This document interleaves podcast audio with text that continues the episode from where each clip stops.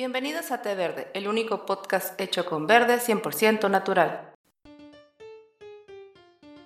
Hey, ¿qué tal? Bienvenidos al episodio número 14 de nuestro podcast.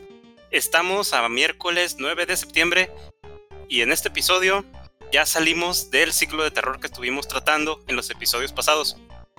Si quieren eh, observarlos, dense una vuelta por nuestros episodios 13, 12 y 11. Sí, tuvimos un especial de viernes 13 que fue en el miércoles.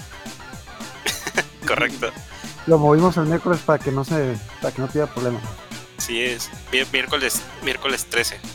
También, ah, no era martes, ¿verdad? Los martes 13 también. ¿Son de martes 13? ¿O nada más los Sí. Bueno, el martes era. No, ah, no es cierto, era el domingo 7 el que realmente infunde, infunde miedo. Ese Los-. Los martes no hay tacos, ¿no? En algunos lugares. ¿Cómo eres? Sí, ¿no? Taco Tuesday. Por ahí. Ah, sí, eh, taquito, taquito Tuesday. Bueno, oigan, en este episodio, pues eh, vamos a, a tener un poquito de la sección de Ricardo que nos va a comentar acerca de juegos de rol. Así es, vamos a hacer una pequeña introducción para los que traían dudas, para los chicos que nos escuchan en los, en los, en los clubs de juegos de mesa. Vamos a dar una poquita, este, un poquito de información nada más para darle una introducción a esta sección, que probablemente vamos a tratarla que sea más regular. ¿No es cierto? ¿Los quieres enviciar? Pues obvio, tiene, tiene que haber más gente, ¿no? No, es que sí, por ahí me salieron algunas dudas y pues bueno, hay mucha gente que sí está iniciada, así que vamos a, a les dar un poquito de historia y luego ya después nos vemos ahí eh, a ver cómo pueden empezar a jugar, que de- vamos a hablar un poquito sobre dados, vamos a hablar un poquito sobre figuras, vamos a hablar todo ese tipo de cosas para que se animen y pues vamos a entrarle de Como droga. Así es, la primera es gratis. la primera Sí, vez que- de hecho, de hecho. Yo creo que en Magic, mi primera baraja de Magic me la regalaron una combe. Sí, ¿Te acuerdas cómo entramos a jugar Magic, Aaron? Es lo que estaba tratando de recordar. El Temo nos regaló cartas en la prepa. Ajá, ajá, nos regaló cartas como random que, que, que seguramente iba a tirar ya y nosotros ahí armando decks con eso. Armando. Reco- recogiéndolos del piso, Pero- Acá mendigando las cartas, ¿no? Acá. ¿Cómo tiramos dinero ahí? Y, y, y de ahí de ahí a estafar niños en la tienda de cómics. ¡Ey! Oye. Sí, de hecho, yo también me acuerdo cuando se, cuando se puso de moda el juego de cartas de Pokémon.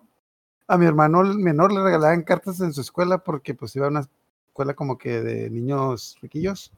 Y llegaba a la casa con un montón de cartas, pero eran las puras energías de que, oh, mira, ya tengo muchas cartas y las puedo cambiar por otras. Es- las, Puro energías cartón. son como, las energías son como en Magic lo que son las islas, o sea, las pues, son tierras. Ajá, los- ajá, Lo que son las tierras. Personas- ajá.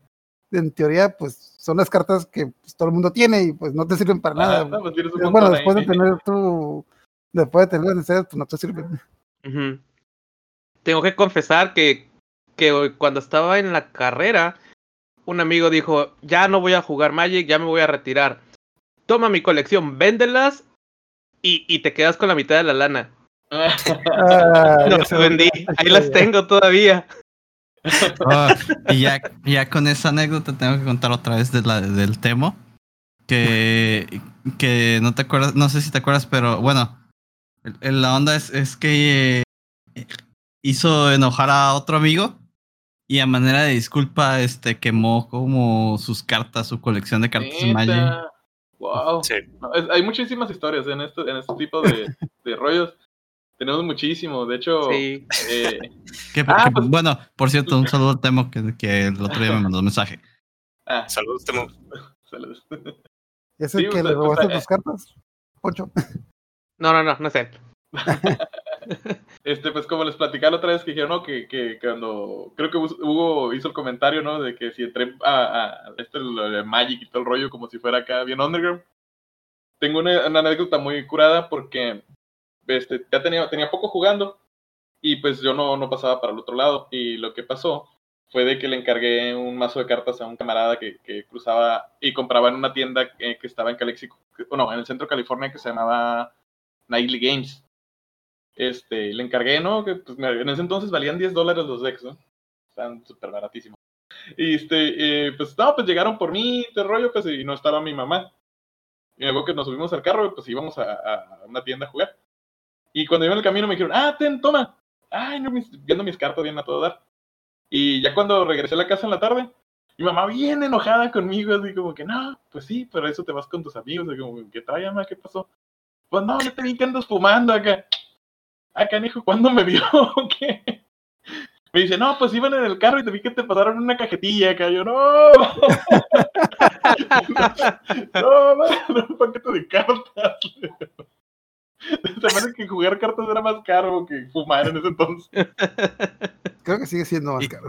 Y, Sí, y desde, entonces escondes los cigarrillos en las, en las cajitas de Magic. Ah, míralo. Ahí los guardo ahí. Ah, bueno. Bueno, este. Ascot, platícanos un poquito de tu tema y ya para irnos. Este. Para seguir No, con pues- esas anécdotas más a ratito. De menciones más ocultas donde les hablo de series o películas viejas de que pues, no pegaron. Ah, les voy a hablar del primer anime en esta en este podcast de Té Verde que se llama Rainbow. Eh, bueno, el nombre original es Rainbow Nicha Rokubo ni no, Chi- no Shin. La traducción sería como Rainbow, los siete reos de la celda número 6, Ah, que trata de seis, de siete jóvenes que estuvieron en la cárcel para menores después de la Segunda Guerra Mundial y habla mucho del aspecto de Japón de esa época y pues de hecho me mencionó Davo en la, hace como dos capítulos que Sueño de Fuga era de una de sus de una de sus historias favoritas, entonces creo que le va a encantar esta historia porque es, es Ah, parecida, ok. Muy bien. en- es como Sueños de Fuga, posguerra y con niños en lugar de adultos. Ok. Pues algún otro, algo que tengas que anunciar, David, para, si no para ya para empezar. Am, no, bueno, sí tenemos algo más que anunciar, pero se los voy a anunciar al final del podcast. ¿Qué les parece? No, pero ¿por qué? No, ya, ya, dilo, dilo, dilo, lo- lo repites. Estamos esperando. Bueno, de, de una vez, va entonces. Eh, chicos, ya tenemos por ahí dominio. Ya, ya podemos aparecer en tverdepodcast.com. Ah, qué bien. ¿A quién, a quién mataron? ¿A quién mataron para ganar el dominio? Este, alguien tuvo que tomar un- uno por el equipo. Ah, Sí. muy bien. Lo ganó el Aarón en Un una, qué, en una un partida de. una partida de póker de, de Magic arreglada. Sí, tuvimos que eliminar esa tienda que vendía té y cazuelas casteadas para que nos dieran el dominio. Ándale. Sí.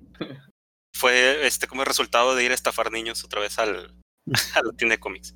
Ándale. No, se, se lo, se lo tuvimos que arrebatar a un podcast de señoras de 60 años que hablan de acerca de té. Ah, que, que se hablaban de té verde. Una, una disculpa para ellas, pero pues Ajá. Hay, hay que grabar un episodio de test. Ándale. Sí, como yo Sí. en, en un comentario, ¿no? Que venía ahí. Qué, qué curioso que no hablan de té. Vamos a hablar en un podcast. Ándale, puro de té para que se les quite. Porque ustedes lo pidieron. De una vez aparto el, el matcha, por favor. Ah. Ah, entonces yo shotgun el té de coca. Té de coca. o- Té, té de ramo blanco. ¿ese es el, es el que ponen ahí a, hervir la Coca-Cola o cuál es ese?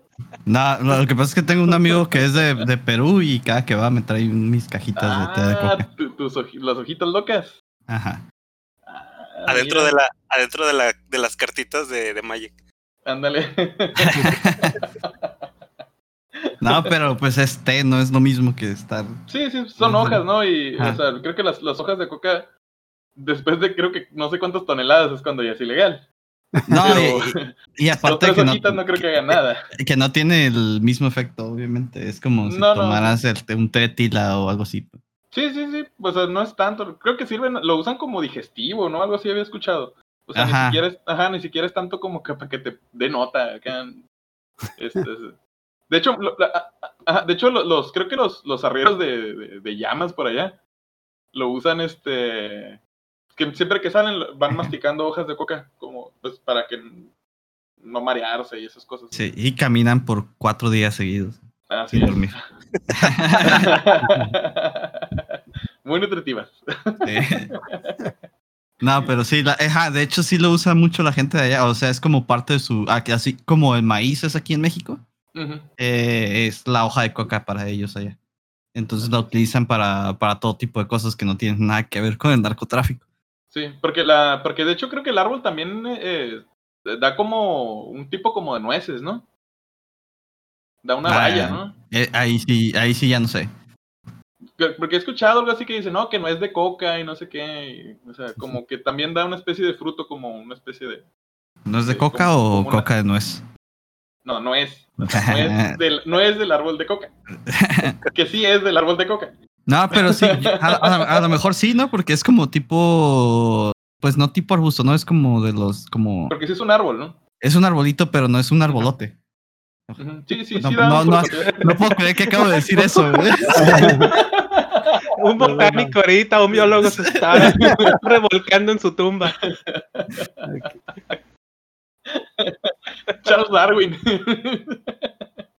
Charles Darwin ahorita se está revolviendo. ¿Qué tal si ya empezamos con tu tema, Ricardo? Porque Creo Ah, que sí nos co- estamos desviando demasiado. Con el mío. Ok. Sí. Pues bueno, chicos, este, vamos a tratar un, un tema muy peleagudo. Para mí es básicamente eh, algo, algo importante lo que, lo que es en mi vida, que son los, los juegos de rol.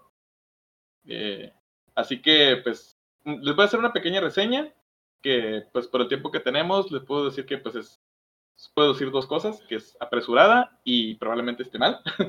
Pero el chiste es que, el, el chiste es que, que se animen y, pues, les voy a platicar sobre los juegos de rol principalmente sobre Dungeons and Dragons, que digámoslo así, es pues la, la, piedra, la piedra angular de, de estos juegos de, de que, que todo el mundo está siguiendo, ¿no?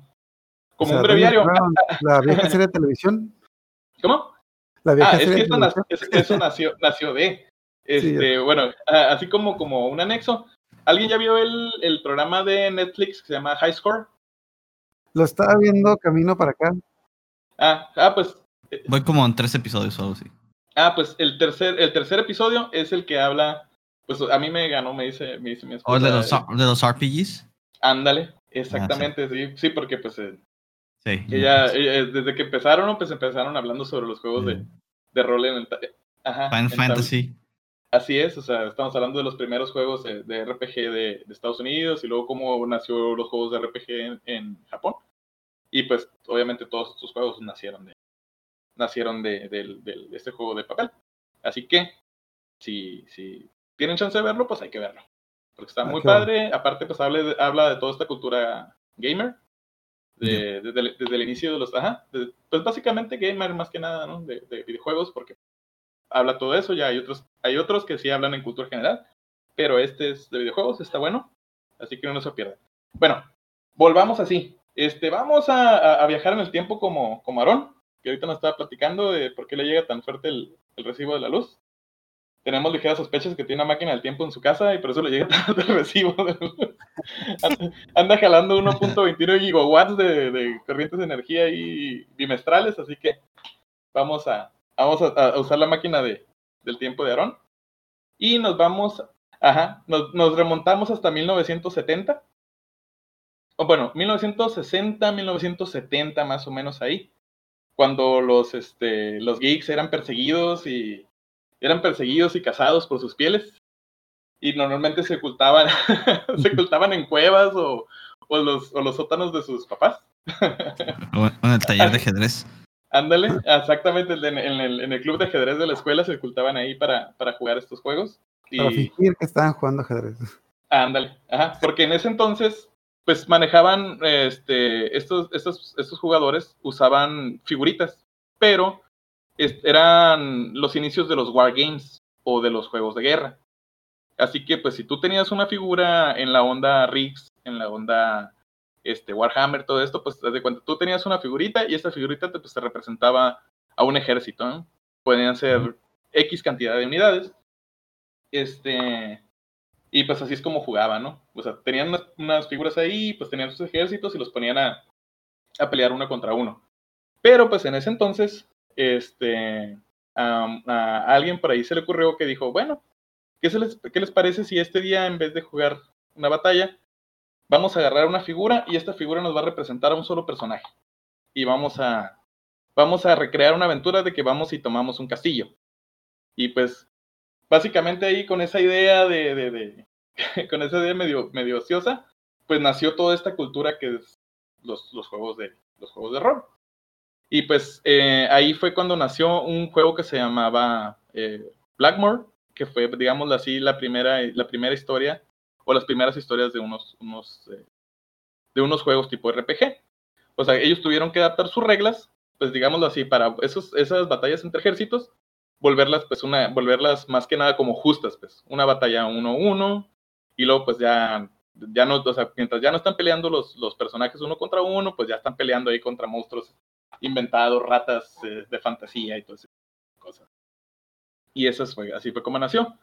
Pero ya más o menos allá, este, como por 1974, fue cuando un señor llamado Gary Gygax, no sé si a alguien le suene por ahí. Sí, que sale Futurama. Exactamente. de hecho, sí, de hecho, en, la referencia a Futurama es mucha porque Matt Groening era, era pues ya ahorita Gary Gygax este, ya falleció hace unos años, hace unos años atrás. Él era muy, muy, muy amigo de, de Matt Groening y de vez en cuando se juntaban a, a jugar y todo ese rollo, así que esta amistad la llevaron pues hasta, hasta hacerle su propia referencia en, en un capítulo de, de, Futurama. Así es, muy, muy entrañable. referencia en Dexter, en la voz de Dexter. También, pero... Dragons, es que estaban jugando Dungeons Dragons y uno de los personajes se llamaba Gayax. Ajá, sí, pues eso es algo así que la, la tomaron así. Y pues él y Dave Anderson, perdón, empezaron como que ya eh, quisieron, ¿saben qué? Vamos a hacer esto un poquito más vamos a aterrizarlo un poquito más, vamos a sacar, eh, vamos a sacar unas reglas. Y pues ellos empezaron a trabajar, sacaron un producto que se llamaba en ese entonces, se llamaba Chainmail, que digamos así fueron las primeras reglas ya adaptadas para hacer una especie de, juego uno a uno. Y pues ellos fundaron una empresa que se llamaba TCR o TCR, que en, en, español podríamos decirlo así, que son eh, Tactical Studios Rules o sea, Tactical Studies, Studies Roles, que es como, como se le llamó, que así estuvieron trabajando bajo esa, bajo esa compañía hasta el 2000, que pues ahí fue que tuvimos un pequeño giro que pues ya ahorita un poquito más adelante se los voy a platicar. Eh, pero pues ellos bajo, la, bajo el nombre de TCR pues empezaron a hacer los primeros, empezaron a hacer los primeros, digámoslo, el abuelito de, de Dungeons and Dragons, pero pues entonces, entonces se llamaba Chainmail. Y ya de entonces, pues dijimos, ¿saben qué? Pues vamos a hacerlo ya, vamos a presentar esto, vamos a presentarlo de una manera pues ya más formal, y fue cuando nació pues Dungeons and Dragons. Todo porque Gary Gygax en un entonces encontró un juego que se llamaba Dungeon, y por allá lo juntaron con, con otras cositas que pues relacionado con con dragones, ¿no? Y pues que dijo, ah, vamos a hacerlo. Dungeons and Dragons, vamos a ver. ¿Por qué? Porque tenemos calabozos y tenemos dragones. Así que, no, que, o sea, que, puede malir sal, dijeron. y así fue como nació, pues, digamos, este juego entrañable. Empezó con una primera edición que en ese entonces, pues, nada más tenías, tenías muy poco para escoger. Estamos hablando de que solo había lo que eran el, el humano guerrero, era el elfo de Ranger o guardabosques, el enano, que en ese entonces solo era enano, era como una especie de, en ese entonces era un guerrero nada más, o sea, era, era, era clase, era, clase y profesión. bajito. Ajá, era, era clase y profesión, y el wizard. Y pues había, creo que era el, el, el, el mediano, diría de la otra forma con H, pero yo sé que van a venir y va a venir Elron y me va a poner una demanda por usar el nombre. no, pues en, ese entonces se podría decir que era un hobbit, ¿no? Pero ahí se llamaban Halfling, ajá, eran los medianos, ¿no? Que normalmente eran los ladrones. Pero pues el ladrón, o sea, estos, o sea, ladrón, mago, ladrón, mago y guerrero podían, eh, los, los humanos podían ser. Pero lo que era, de hecho, elfo y enano eran, eran clases, no eran no eran algo que, o sea, tú los cogías y automáticamente eras elfo o eras enano, para ese entonces. Y pues las reglas estaban súper rebuscadísimas, ¿no? Estamos que, que... Sí, porque, porque en las ediciones posteriores ya no. Así es, sí, sí, sí. y pues al parecer esto gustó. ¿Por qué? Porque estamos hablando que en 1977 ah, nos nace lo que es Advanced Dungeons and Dragons, o, o como lo conocemos muchos como Dungeons and Dragons segunda edición. Pero en ese entonces también fue como eh, empezaron a comercializar, a comercializar el juego como si fuera un juguete, que es a donde viene esta cajita roja que todos conocemos, que ya hemos visto en Stranger Things, que hemos visto por allá, que es una cajita roja muy, muy interesante, que entonces, en ese entonces pues venía básicamente todo lo que necesitabas para ponerte a jugar. Así que mientras estaban este, vendiendo lo que era Advanced Dungeons and Dragons, también te estaban vendiendo lo que era el juego básico de, de Dungeons and Dragons en una caja. O sea, así como Oye, que entonces, la, ¿no? la primera edición no venía con monitos. Mira, los monitos, pues normalmente se usaban, digo, los, se usaban los que se usabas para, para los wargames, pero esos tú ya los personalizabas. Tú los pintabas, normalmente eran de plomo. Igual si, si los, si los mordías, te, les mordías, te podías morir de intoxicación. eran de plomo, así con rebaba en los brazos acá, como los luchadores que compramos allá en el centro. Brilla- brillaban en la noche. Ándale, así es. Y pues, normalmente los mirabas y ya estaban todos masticados, ¿no? Tenían la, la, la, la manita de tanto que los masticabas, te quedaban así del tamaño de la tuya, ¿no? Este, Pero así se fueron. Pero pues de ahí ya, digo, ahí fue el, inicio de, de la, digámoslo, esta visualización comercial de de Dungeons and Dragons al público. Tanto con la caja roja como la impartición de las reglas de Dungeons and Dragons segunda edición. Y pues así, así estuvieron yendo, pues eh, eh, eh, hicieron unas revisiones, obviamente, y ahí fue el boom. En 1980, pues sacaron otra edición básica, que es, esa la tengo yo ahí, es una caja negra con un dragón muy bonito. Eh, de hecho, muchas de esas cosas todavía las atesoro ahí. Eh, me, me encanta, son, son lo, lo que más atesoro. Trae un póster que está, lo que era blanco ahorita ya es amarillo, y aparte es pergamino, pero está muy bonito. Entonces, la verdad, en ese entonces le, le metían muchas ganas y se miraba que toda esa gente que producía ese tipo de cosas le metían mucho corazón. Eh, bueno, de ahí ya nos vamos al 1980, 1980. No sé si alguien recuerde por ahí una película con Tom Hanks que decían que los que jugaban Dungeons and Dragons. Así es, pues. eh, eh, Maces, Maces and Monsters. Ajá, Mazes and Monsters se llamaba esa película, así es que, que de hecho hasta la fecha Tom Hanks se, se, se siente arrepentido por haber hecho esa película. Pues, aparte, pues fue sus inicios, ¿no? Pero Ay, pues pues, él dice, claro, o sea, claro. es que nos dice, ¿cómo, cómo yo pude haber ayudado, a contribuido a satanizar una, una sección de, de, la, de la sociedad que en realidad es gente, es gente muy buena, es gente muy apasionada, pues que le gusta lo que, lo que hace, pues. Pero él contribuyó, ¿no? En ese, en esa, en ese, en el 1980, por ahí en los 80 esa cacería de brujas, ¿no? Que fue el pánico satánico que por ahí muchos han escuchado. ¿De, lo- de qué es la, de qué trata la película de Maces and Monsters? Eh, que se supone que es, un culto estaba usando eh, estos juegos de rol para iniciar en el satanismo a un grupo de adolescentes. Ok. Y empezaron, los, los empezó a mover para que mataran gente, hicieran rituales y todo ese tipo de cosas. o sea. Ay, Pe- Pero, ah, pero haz de cuenta que era como producida por el pan o algo así. Ajá, sí, por, Ajá. sí, sí, no me acuerdo cómo se llama, pero hay una cosa así, public service, no me acuerdo cómo se llama Estados Unidos, pero son los que se encargan de Ajá, los niños Sí, pues, de hecho- que no tienen que ser. Ajá, de hecho, ahí el que nos podría ayudar un poquito más sería David. David, pues tú que andas. Ah, ¿Es panista? No, no, no, porque él, él es el, él es el más iniciado en este tipo de investigaciones, pues igual este se fue, digamos, de ahí ese tipo de cosas, ese tipo de persecución, pues dio al- a la controversia de lo de, de los tres de Gwen Memphis. ¿Se recuerdas, David? Oh, ese caso está buenísimo. Este, no recuerdo mucho. Sí, los tipos que juegan Dungeons and Dragons y los acusaban Ajá. de asesinar a otro Sí, de, de, de, ajá, Demi Eccles, el otro chico no me acuerdo cómo se llama, el de la Super Mule de acá. O sea, que fueron, eh, o sea, que agarraron a, a tres chicos, acá los, los Outcats de, Sí, de, ya. de su, de, de su pueblito, lo- porque, los, los metaleros eh, de. ajá, o sea, los inadaptados del pueblito.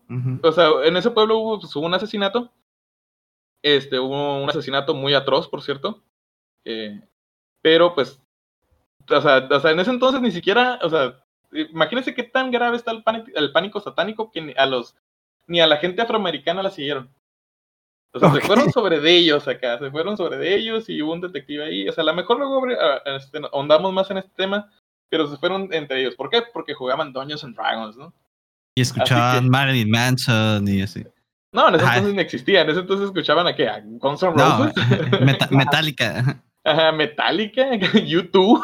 o, sea, o sea, Sí, pues y eso dio, o sea, todo ese pánico satánico y esa persecución que hubo en ese entonces, pues dio es, origen a ese tipo de cosas. Para Pero la pues, gente de México que nos escucha es como el pánico satánico que hubo aquí con Pokémon en el 2000 y Dragon Ball que era el diablo y que Pikachu significaba mil veces más por eso que Dios y el diablo se te mete por los ojos.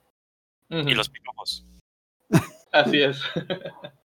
y pues, eh, pues eso fue lo que pasó, ¿no? Eso fue en 1980 más o menos. En 1990 pues este, este auge tuvo pues una, o- disminuyó un poquito, se volvió un poquito más cerrado. Porque pues que la gente ya no miraba eh, este entretenimiento eh, tan... O sea, no, no, pues, lo, lo, hicieron un poco más hermético. Pero en 1989, perdón, nace lo que son ya la segunda edición o digamos la revisión de Advanced Dungeons and Dragons. Y este, nace ahí y ya fue como que tuvo un segundo auge. Pero todo cambió. todo cambió.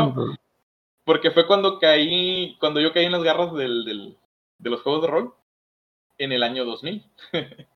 En el año 2000 eh, surgió una empresa que se llamaba Wizard of the Coast. Algunos lo conocen porque pues, eran básicamente los productores de, de Magic. Que, producían que, básicamente son el Disney de los nerds. Ah, espérame. Ay, bueno, a- a- ahorita que mencionaste Disney, ahorita vamos para allá. Ahorita vamos para allá. Ah, ¿Disney lo compró? Com- Disney compró Hasbro. Oh, por Dios. Disney compró Hasbro y Hasbro compró Wizard of the Coast. Oh, Dios mío. Así que Disney va a comprarte verde, a huevo. Me vi. Va, va a comprar a la, la- la- la señora las tortillas que se ponen en las esquinas. Ándale, así por También les digo que, así que todo esto, ahí va, o sea, es por eso que ahorita, Imagínate a la doñita de las tortillas con sus gorritos de Minnie Mouse. ándale, do- Doña Pelos, Doña Pelos, una, una división de Disney Incorporated, Y, y vendiendo tortillas en forma de Mickey Mouse. ándale, bien imprácticas, pero pues ahí están, ¿no? Sí. Pues sí, les digo, ahí fue cuando, en el año 2000, cuando, cuando Wizard of the Coast eh, compra lo que es la TCR, lanzaron lo que fue Dungeons and Dragons tercera edición. Que más o menos eh, de ahí los, la nueva ola o la gente que conoce un poquito más de esto es donde sabe que desde ahí empezaron, ¿no? Ellos no se fueron tan a la era oscura, digámoslo así, de, de primera y segunda edición, se fueron a lo que fue la tercera, que fue cuando ya fue un poquito más friendly este, para tipo de juego, empezaron a meterle pues, ilustraciones pues ya muy, muy vistosas, porque pues estamos hablando que en las segundas ediciones eh, eran muy pocos los, los, este, las cosas que lanzaban que, eran a colores o tenían un diseño, digamos, lo de que se tomaban el tiempo para, para pagar artistas lo suficientemente este, visuales como para, para plasmar todo esto, ¿no? Aquí es donde empiezan a hacer todo esto del Dungeons and Dragons super comercial, que ibas a las tiendas de cómics y ya te tenían ahí pósters, ya te tenían todo este tipo de cosas. Empezaron a lanzar sus, sus primeros sets de figuras, que es lo que tú mencionabas, este Ascor. Y aquí fue cuando ya empezaron a, a abrirse más a, a, esto, ¿no? Dijeron, ok, vamos, tenemos todas esas alternativas, tenemos muchísimo, y, y lanzaron eh, lo que fue Dungeons and Dragons tercera edición. Pero Dungeons and Dragons, D&D, vamos a llamarlo así, ¿no? Para, para no, no hacernos tan largo, ¿no? Vamos a llamarlo D&D. Eh, tercera edición no vino solo, sino que, pues, tienen, tienen que comprender que cada edición entre sí no es como un libro, ¿no? De que, ah, segunda, tercera edición, lo único que hacen, pues, básicamente le cambian la portada, ¿no? Cambian la portada y le ponen ahí nuevos dibujitos y ya sacan otra edición. En lo que son los juegos de rol, hacer una, nueva, hacer una nueva edición implica que vas a sacar un nuevo reglamento. Vas a cambiar toda la forma de jugar. Este, y pues lo que fue D&D eh, tercera edición vino con lo que fue el, el, nuevo sistema o el sistema que todo, hasta, hasta el momento se está utilizando en la mayoría de los juegos de, de rol, que es el sistema de 20. Que todo gira alrededor del dado de 20 caras. Que en cualquier set de, de, de, dados que te compres, por lo regular va a traer un de 20. Y ya. Normalmente eso es lo que te pedía. Y pues este sistema lo hicieron público. O sea, no era exclusivo de Dungeons and Dragons. O sea, lo que hicieron fue vamos a abrirlo. Vamos a. El, el sistema está ahí. Tú lo puedes tomar. Y conócelo, léelo. Y si quieres hacer tu propio. Digamos, quieres hacer tus propios este, juegos. Si quieres hacer todo esto, sáquelo de ahí. pero pues nosotros tenemos que estar enterados. Y ahí fue cuando nació el boom de esto, ¿no? De que, por ejemplo, nacieron, nació el juego de rol de Conan el Bárbaro, nacieron nuevas historias de, de, de, o sea, no era tanto ya fantasía medieval como se estuvo manejando, sino que ya teníamos Star Wars. eh, ya teníamos Star Wars, ya teníamos juegos de piratas, ya teníamos juegos futuristas en el fin de, también, que fue porque ellos también lanzaron lo que fue el D20 moderno. O sea, ya ¿Cuándo se fue que estaban... salió el de Vampiro la Mascarada? Vampiro la Mascarada es más o menos como del 80, 80, 90. Ya tiene un, Ah, un poquito más. Pero ellos tenían su propio sistema de juego, que, es- que estaba a base de. Era a base de, de dados de 10 caras. Y, a- y, No. aparte, y aparte, Vampiro y ese tipo de juegos son más, más enfocados en el, en el role playing y no tanto en el. No en tanto el juego en el tablero. Ajá. Pues de hecho, ya desde, ajá, desde hecho, ya desde la tercera edición, ellos empezaron a enfocarse un poquito más en el tablero. Sí, pues para eso de la venta de eh, la venta de accesorios, de la venta de figuras. Y pues si no tenías ganas de jugar un rol, pues lo que podías hacer es agarrar tus figuritas y ponerlas a batallar entre ellos. Que si se fijan, est- estamos volviendo un poquito a los inicios de, de lo que fue D&D en sus inicios, ¿no? Que era eh, los, los juegos de los Wargames. Yep. Y, si- y si lo hicieron, que así se llamó este, D&D, mm, eran miniaturas. D&D miniaturas, que básicamente te vendían una cajita, así como Magic o como otros juegos, te, Heroclix y todo eso, te vendían una cajita, traía, digámoslo, tres, tres figuras, tres figuras básicas, tres figuras, este, poco raras, no, eh, ¿qué eran? Son comunes, son comunes y raras. Y pues siempre venían así, este, eran tres figuras comunes, dos figuras son comunes y una figura rara. Y con eso tú ya podías armar un mini ejército y pues ya te podías, te ponías hacia tu, hacías tu propio este, mapa y con ese ya podías pelear con otros, sin meterte tanto a lo que era el rol. Así es. Pero esto fue así y estamos hablando que en el 2003, más o menos ahí, después, tres años después de que lo que salió eh, la, la, la, la tercera edición, se hizo una revisión, que la mayoría de los, de los que tenemos este, mm, literatura de todo este tipo de cosas, que fue donde empezamos a jugar, ya, o sea, ya en forma, que ya pudimos comprar nuestros libros, que ya, ya- ya- algunos ya teníamos el, el poder adquisitivo suficiente. O sea, literatura o, o edad, ¿no? Digamos. Ajá, también. Ya se hizo una revisión que se llamó D&D 3.5, que estamos hablando pues que ya eran las reglas un poquito más, más, más estudiadas, ya eran menos, eran menos crudas como en, en, en tercera edición. Algunos sí nos, nos opusimos un poquito, pero pues ya es lo que estamos jugando desde ese entonces. Pero en 2008, si se fijan, no, no, o sea, ni siquiera pasaron tantos, estamos hablando de que de, ¿Cinco de, años? primer, de, primera, de primera a tercera pasaron prácticamente 30 años. O sea, del, se- del 70 al 2000, pues pasaron 30 años y se hicieron apenas, eran, eran dos ediciones.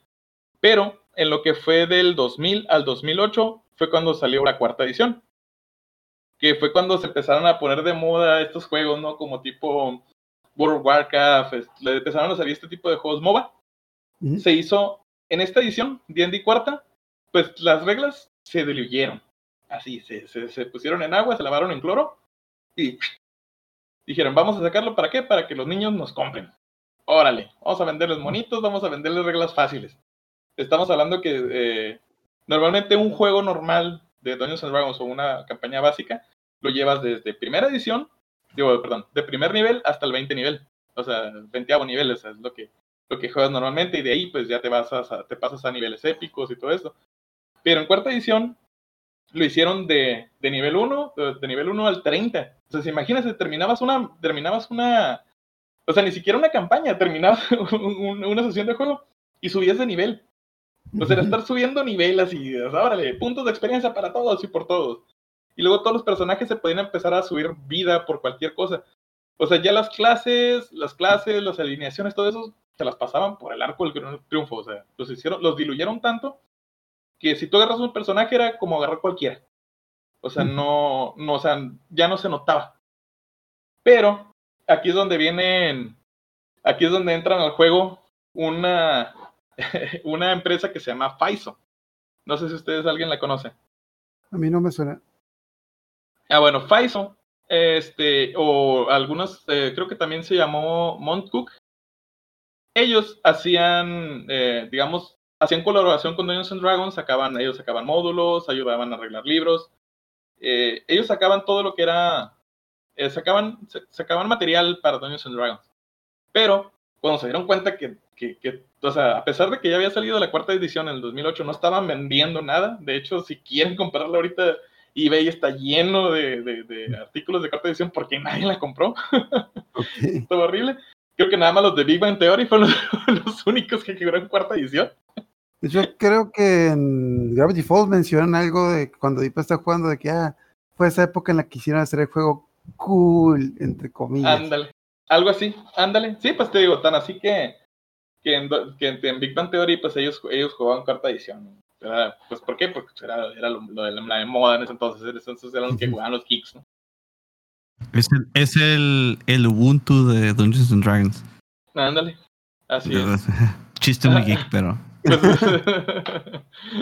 este, pues el rollo es este, pues de que, de, de que Moncook, pues dijeron, ¿saben qué? Agarraron su, agarraron su cofrecito de oro y fueron, hicieron su propio juego de mesa, o su propio juego de rol, con más, obviamente con más juegos de azar y mujerzuelas, Esto y sacaron, ajá, y sacaron, ¡pum! Dieron un librazo así en la mesa acá con Pathfinder, que es el juego que actualmente estoy jugando. Sacaron a Pathfinder, primera edición, que este, digamos ahorita están haciendo como que un poquito más. ¿Por qué? Porque dijeron, ¿saben qué? Necesitamos algo complicado, necesitamos hacernos bolas. Y entonces en ese entonces sacaron este Pathfinder, que es como una especie de D&D 3.8 3.7, 3.8, estamos hablando que es una revisión, una revisión un poquito más acertada de lo que es este 3.5. Estamos hablando que su manual es un manual como de, de 400, 500 páginas, o sea, es un manual bastante gordo, pero es lo suficientemente accesible para que con ese manual puedas jugar. O sea, te sirve tanto como para iniciar en el juego, te sirve tanto como para, o sea, como que ilustrarte todo lo que quieres jugar y dirigirlo. ¿Por qué? Porque pues trae un pequeño compendio de hechizos, trae un, bueno, trae el compendio de hechizos, trae un compendio de monstruos y básicamente con eso, ¡pum!, empiezas a jugar. Y aparte, pues los que ya teníamos material de, de, de 3.5, pues podíamos apoyarnos y con eso lo hacemos un poquito más grande. Así es. Pero, algo que dicen por ahí, ¿no? Que, que pues, dijo este Wizard of the Coast, pues, ¿qué va a pasar? ¿Cómo, o sea, ¿cómo podemos ganar una carrera que en realidad ya no queremos correr? y así es cuando en el 2000, en el año 2014 sacaron una quinta edición. Sí. Así es, sacaron, o sea, nunca se había visto esto que en menos de que en menos de 20 años sacaran básicamente este, tres ediciones así y De muy hecho- diferentes entre sí. Ajá, y de hecho ya para la quinta edición creo que Gallo ya, ya había fallecido, ¿no? Es, ya había, creo que con- alcanzó a contribuir un poquito en la creación, pero ya él ya no era tan directo. De hecho, él ya tenía mucho desde que fue la compra de, de, de Wizard of the Coast. O sea, desde que Wizard of the Coast compró TCR, él dijo, ¿saben qué? Pues yo ya, mi etapa con Dungeons Dragons ya estuvo. Él colaboró haciendo algunas campañas, colaboró haciendo algunas campañas, eh, algunas revisiones, pero él ya en sí ya no, no estaba tan metido de lleno. Así que pues ya cuando hicieron la quinta edición, dijeron, ok, ¿saben qué? Pues vamos a sacar un poquito más de reglamento. A lo mejor, como ahorita lo mencionaron, este, ellos se metieron un poquito más en lo que ya era el role playing game. O sea, ya se metieron, no, tan, no depender tanto de lo que era el tablero y las miniaturas, pero pues hacerlo de una forma más accesible. Y pues digámoslo así que del, desde, desde 1974, perdón, hasta el presente, ya llevamos 46 años de los juegos de rol y de Dungeons and Dragons. ¿Qué onda, chicos? ¿Cómo la ven? De hecho, ahorita que mencionaste eso de la quinta edición, me acuerdo. No sé si fue cuando dieron la serie de Stranger Things o cuando salió el anime de Goblin Slayer, que hubo este que hubo este boom porque pues ambas manejan mucho lo que es el juego de rol y yo tuve muchos amigos de que ah es que este es un anime de juegos de rol, esta es una serie de juegos de rol, voy, entonces fui y me compré el Dungeons and Dragons, pero me vino una caja medio rara con un libro y unos dados y no me vino ningún monito. sí, eso pasa, eso pasa, pues, porque, pues, o sea, es, eh, hay, de, hay, hay de, hay de jugadores a jugadores. Porque en Dungeons and Dragons tienes que usar tu imaginación.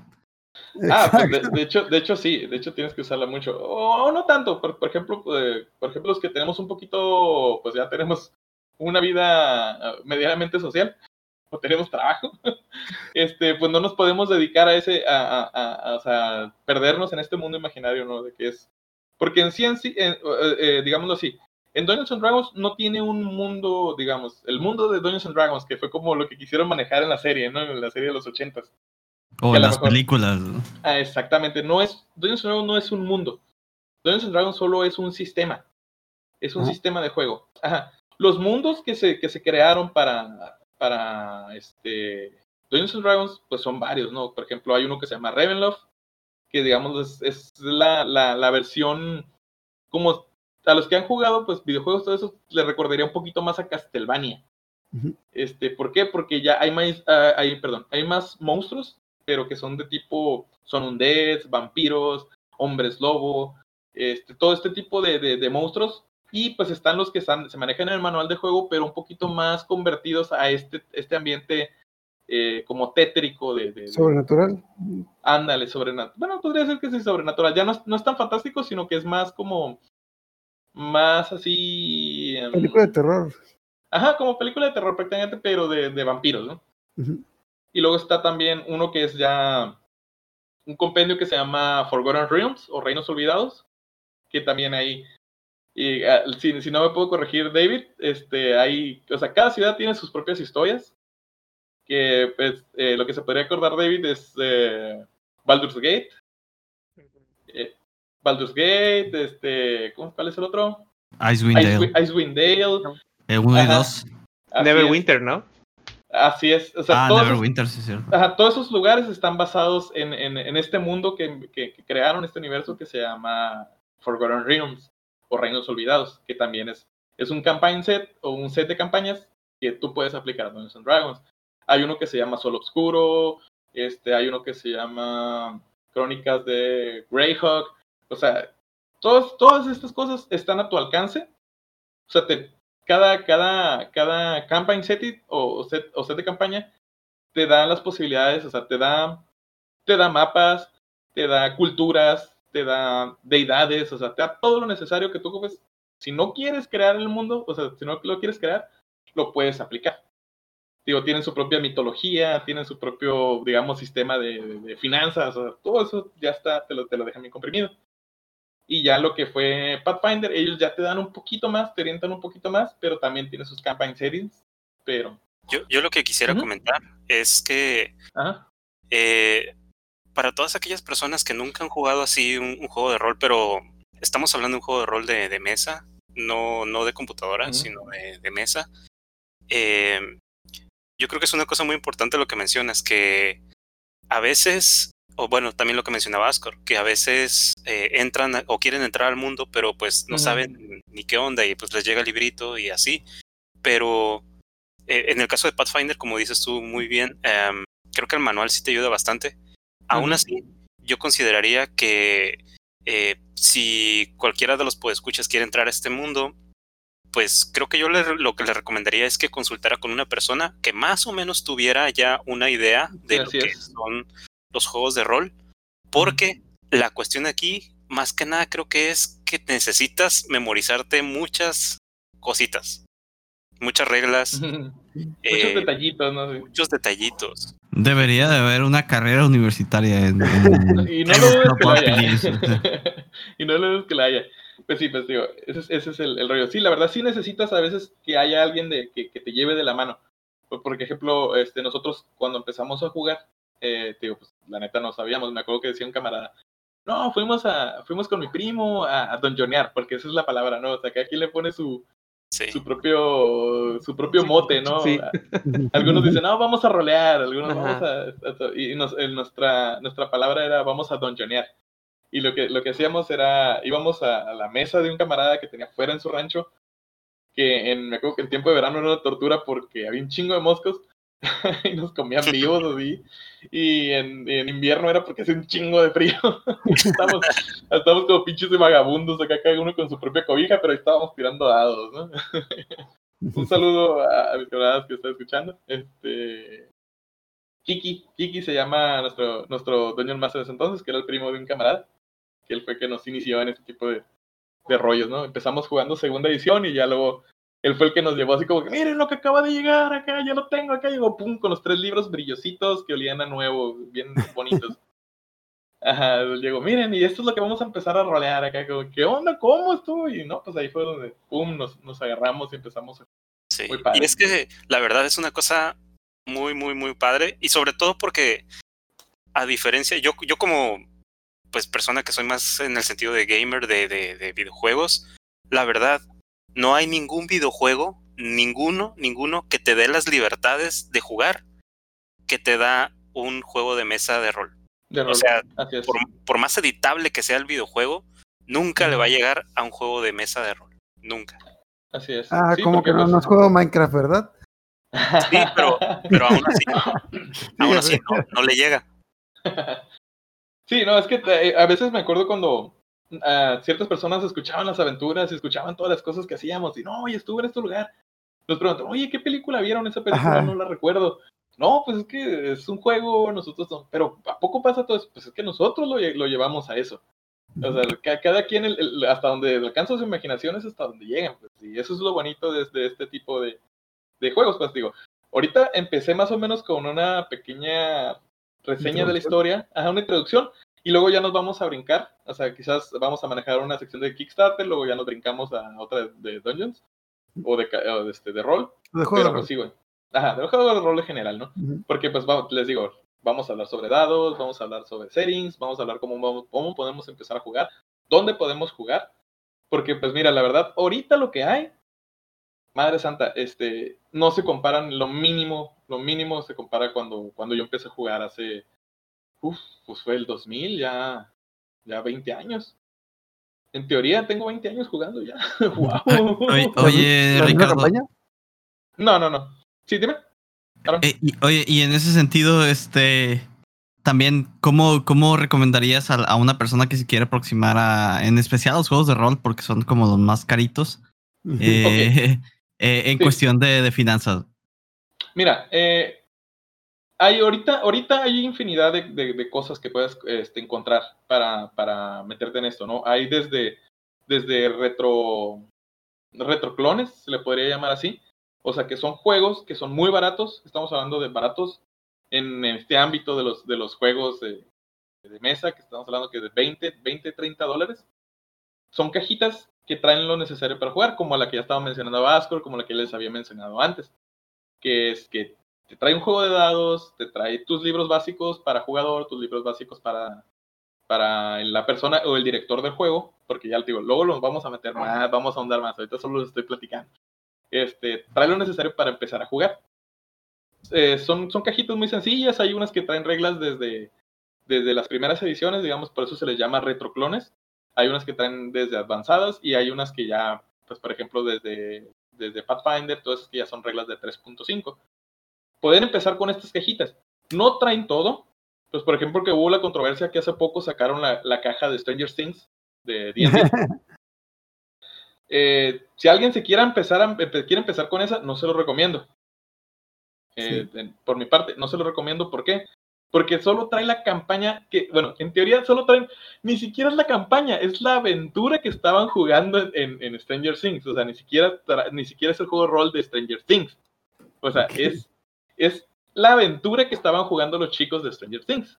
Ok, ¿es la aventura que estaban jugando o la La que- aventura de los chicos? ¿Tú eres uno de No, los no, no. chicos o tú eres uno de los ¿Qué- qué- personajes que llaman chicos? No, no, la que están jugando, ¿no? Era Ah, la que se- aventura que que- estaban jugando, la del Demogorgón. Ajá, que Ajá. según yo, que según yo era, eh, eh, o sea, era una aventura original de las de las de Dungeons and Dragons y, y es Ajá. solo, solo sacaron una reedición de esa misma aventura ahora Ah. brandeada para, para Stranger Things. Que por cierto, los libros están súper diluidos. Creo que lo, lo único bonito, lo único bonito es la pantalla para el, para el director de juego, porque pues trae unas ciertas escenas ahí de, Claro. de esas. Me estoy imaginando a todos los niños decepcionados de que sí, ya tenemos el juego, yo quiero ser Eleven. Ah, no. no, no está. Bueno, yo quiero ser Duncan. Mm, tampoco. De ¿El hecho, de hecho les- luego, luego, luego les voy a- a decir cómo pueden adaptar esas aventuras. Porque pues es lo que les digo, ya cuando tienes un sistema libre de juego, todo ese, todo ese tipo de cosas ya los puedes adaptar. Por ejemplo, hay unas, hay, hay, hay personas que no, en sí no hay un juego de rol de Harry Potter, pero hay personas que con adaptando ciertas reglas lo están jugando como si fuera Harry Potter y hacen los personajes y según las características que tienen los personajes los, hacen ellos y los jugar. Eh, entonces digo, esto es infinito, o sea, todo este rollo es hasta donde te alcanza la imaginación. Y, y pues les decía, este continuo, si quieren empezar a jugar así, con eso es, es suficiente, con una cajita, ¿no? Se pueden comprar la de la de bueno, bueno. Disclaimer. La, cajita, la cajita y amigos, ¿no? La cajita y amigos. Porque no, es que hay algo más que puedes jugar tú solo, pero así es muy triste. Pero en realidad, mira, porque no necesariamente así. O sea, eh, de hecho, lo, lo, lo, maravilloso de esto es de que tú puedes empezar a, o sea, juntando gente. O sea, ni siquiera tiene que ser súper conocidos tuyos, que probablemente este, luego se vuelvan súper compas tuyos. Y estamos hablando, el más claro ejemplo es mi, mi última juega, mi, mi última mesa de rol que pues pregúntale a, David, ya conoció a, conoció a su dentista ahí. sí. conoció a su dentista. Este, yo también he conocido a, a, personas muy a toda edad este, jugando rol. ¿Por qué? Porque te abres a, este tipo de cosas. O sea, sí, yo también he conocido personas muy, muy deplorables jugando rol. Sí, yo también, pero la verdad, eso las olvido, ¿no? Eso sí las, sí las, sí las, este, son muy olvidables esas personas, pero pero te puedes encontrar muy buenas No, no, no, o sea, no es, es, algo bueno, ya, ya, ya me di cuenta de que... Y como, digámoslo así, a lo mejor te va a hacer, oh, no, ya Tony Wation y todo el rollo. Esto, esto juego les puede servir como una especie de terapia. Este, les puede servir como terapia porque desde, desde, desde que yo empiezo a jugar rol, muchas cosas las empiezas a ver como, como que no, si no hago esto, no va a pasar acá y acá. Y cuando, por ejemplo, si vas a sacar la visa, ya sabes cómo relacionarte, ¿no? Ya sabes cómo te tienes que comportar con la gente que está atrás del escritorio. O sea, ya asumes un rol, pues. de hecho, no, no me la sé de primera mano, nomás me la contaron, pero de, de un güey que, que decía que, que, ah, no puedo, no puedo jugar porque tengo que ir a, a grandear en la vida real. Y se iba a trabajar. se iba a trabajar. Sí. algo así, algo así, pues sí. Y hay un meme que me da mucha risa, ¿no? De que, que te ponen el, el, este, el, el, creo que es el Kanye West. El que está así como que ah, chilo y el que no. Este, bueno, total, ¿no? Que te ponen no, no, es el, el Drake. Ah, Simón, Drake, perdón. Que está acá como que haciendo como que no, te ponen una forma, ¿no? De impuestos acá, ¿no? Igualita acá. Y acá en el Chile acá te ponen la hoja de Dungeons Dragons, que es prácticamente lo mismo, ¿no? O sea, llenar datos, llenar números, pues. Sí, vos, sí. Es lo mismo, pues, pero ya si tú lo tomas así, este, o sea, te vuelve un poquito más abierto. O sea, sabes que, que, que, el, mundo no gira alrededor de ti. Este, y, y, te puedes hacer un poquito más sociable, digamos así. De hecho, yo lo recomendaría. Si alguien quiere hacer una especie de terapia para dejar de ser tan tímido o dejar de ser tan un poquito cerrado, yo le recomendaría que se metan a esto los juegos rol. La verdad les, ayudará bastante. Eso que va. Así es. Chicos, ¿alguien más que quiera complementar esto? ¿Alguna anécdota chistosa que tengan ya para pasarnos a lo de Ascar? Pues hay un montón, pero. no, no, digo, esto, esto, esto lo vamos a seguir tomando en, este, digo, esta lo va a ser una, una, sección recurrente, pues, pero ahorita vamos a hablar sobre ahorita, sobre los juegos de rol, y luego ya nos brincamos a algo más específico. Mandar un saludo al, al clan de la antorcha, que empezamos ah. a rolar hace un año y medio más o menos. Digo, ahora, ahorita con la pandemia, pues dejamos de rolar desde marzo. Pero ya íbamos. ¿Por qué no lo no, han seguido en el Roll 20? Es, eso es, esa es la gran duda. Hemos estado presionando al, al, al máster para que haga la campaña en línea, pero le, le da flojera. No, es que sí, es un poquito de, chamba, o sea, como director de juegos sí es un, meter un poquito de chamba, pero se puede complementar. Por ejemplo, este David, su esposa, mi esposa, este Paola, una amiga de, la esposa de David, y un camarada, Salvador, Chava, un saludote. Este, un saludote, Chava. Este, pues ellos entre todos, ¿no? Y, oh, es que se mató aquí, y ya dicen, no, no, es que muévela acá. Pues es, todos, todos participan. Sí, sí, sí, Ya, ya, ya le dijimos. Entonces esperemos. Nos había prometido para la semana pasada por fin hacer una beta de rolar en línea y, y no, no se logró. Entonces dice, espérenme tantito. Ojalá y sí. Sí, es que sí, sí es un rollo. El mismo programa, bueno, de hecho es una página, chicos, para los que quieran entrar en eso, pueden empezar a meterla, eh, meterse. Se llama Roll20, así, ROLL20.com. Es una página, eh, pues digámoslo, es gratuita para, para empezar a, a jugar.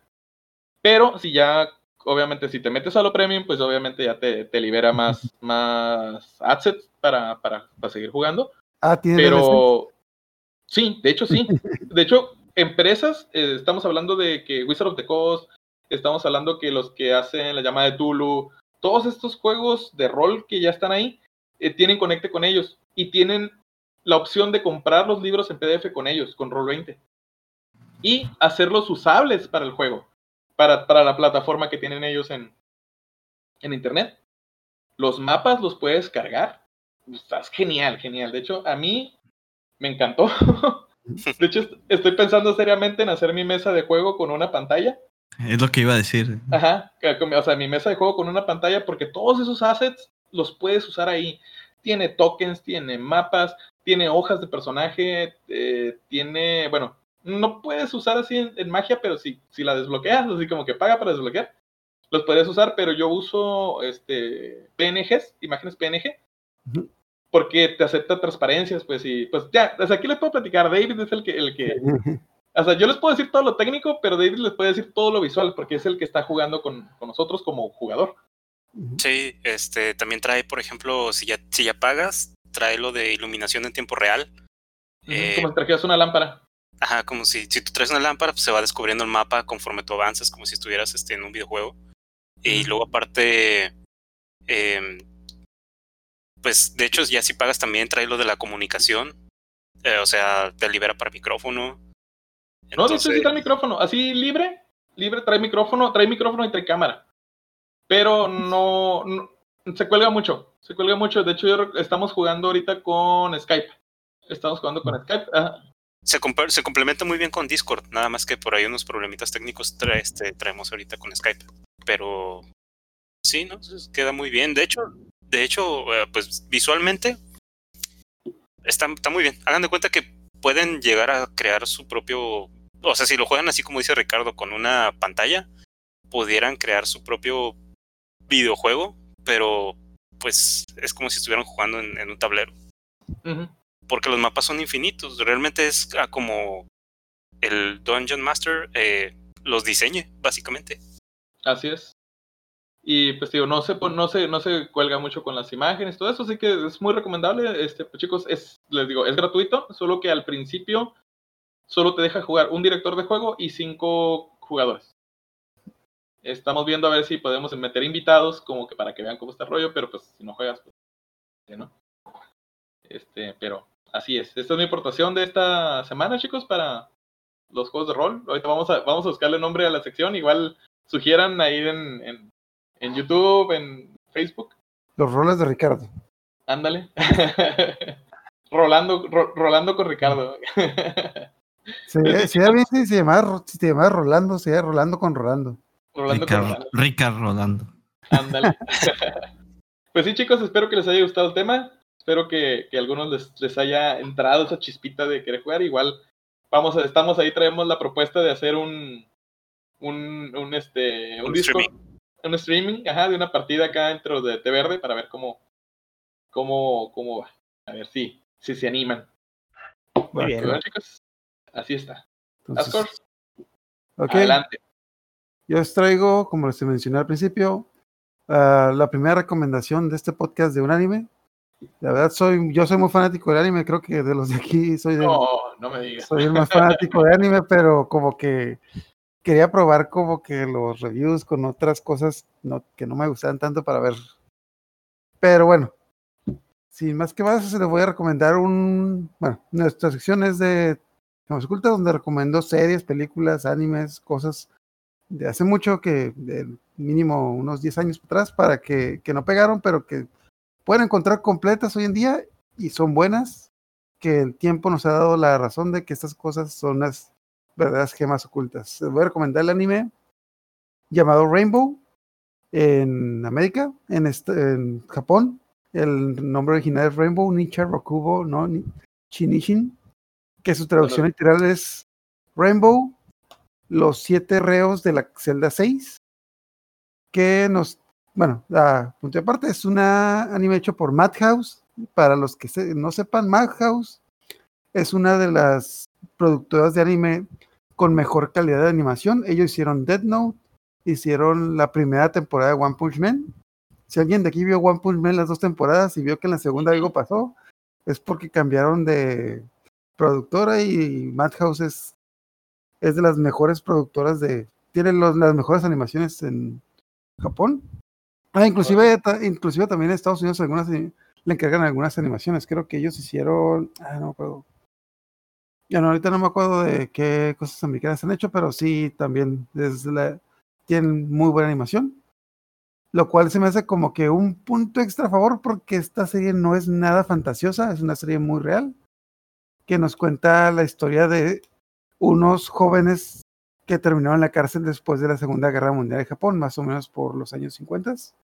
Ujú. Son seis adolescentes, o mejor dicho, niños de entre 14 y 17 años, que son ingresados a un reformatorio por diferentes crímenes. Que pues sí, en el primer capítulo nos explican que son criminales menores y pues sí, que van a ir a un centro de detención, pero pues realmente la historia también nos explica que a pesar de que cometieron crímenes, el castigo que reciben ahí pues les va a ir, va a ser un castigo muy malo para los que, como les comenté al principio, Davo, los que ya han visto la película o hayan leído el libro de Sueños de Fuga, es un poco parecido. Y también se parece un poco a la película de Los Hijos de la Calle. No me acuerdo cómo se llamaba en inglés, pero pues alguien, ¿alguien lo vio. Hijos de la calle, me suena. ¿no? Que sale Brad Pitt y. Ah, ¿Cómo se llama? Mm, sí, el irlandés. Este. Oh shit. ¿Cómo se llama? Ah, Kevin? Bacon. Kevin Bacon, Brad Pitt. Farrell. Mm, ¿Cómo se llama? ¿Es Farrell? ¿Chris Farrell? No, no. Bueno. Bueno, para- pero ajá. Pero sí sé que eh, de los niños que matan a alguien con un carrito hot dog. Ajá. Ah, y, Simón, pues. Sí, sí, sí. sí, terminan, la sí, calle, sí. terminan el reformatorio y pues no les va muy bien ahí. Pues es una historia parecida. Ok. La historia pues nos trata de estos, bueno, son siete, son siete reos y la historia nos comienza con seis de ellos que están ingresando a la cárcel, donde pues inmediatamente ingresando a la cárcel pues los encadenan y les ponen un- lo que sería el equivalente a una bolsa de papas en la cabeza para que no asusten a la gente, digamos, decente, normal.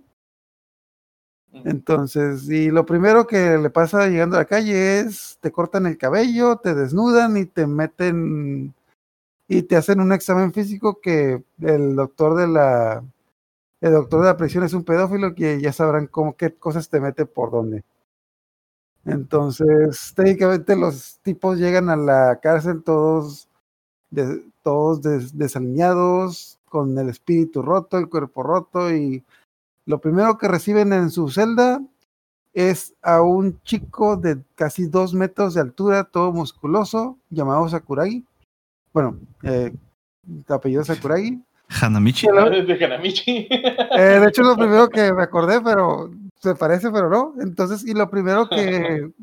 Y la bienvenida que les da su nuevo compañero de celda es que les da la golpiza de su vida a los seis. De hecho, cabe resaltar que estos seis reos, tres eran muy, ah, altos y corpulentos. Uno de ellos le decían soldado porque pues, el tipo su sueño era meterse al ejército. Y Sakuragi le mete una paliza a los seis y se los clava, pero facilito.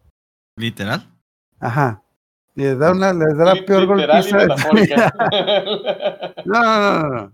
Para eso voy. Después de que les da la golpiza, llega uno de los guardias y ve lo que pasó y, em- y, eh, bueno, y empieza a golpear a, Sak- a Sakuragi. Los otros reos piensan que lo golpeó por eso, pero realmente se dan cuenta que el guardia lo odia.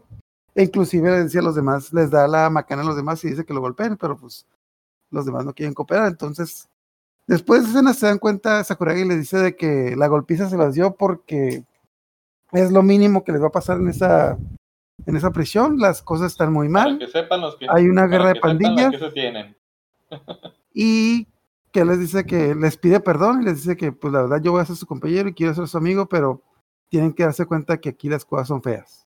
Y a partir de ahí empieza la amistad entre ellos, una muy rara amistad, pero literalmente Sakuragi se vuelve el guardián de ellos porque se empiezan a dar cuenta que Sakuragi es el, el reo más fuerte y más malo al que todo el, todo el mundo en la casa del tema, inclusive algunos alguno de los algunos de los guardias le tienen miedo. De hecho, especialmente uno de los guardias lo odia y avanzando la historia te, das, te dan a entender de que literalmente lo quiere matar.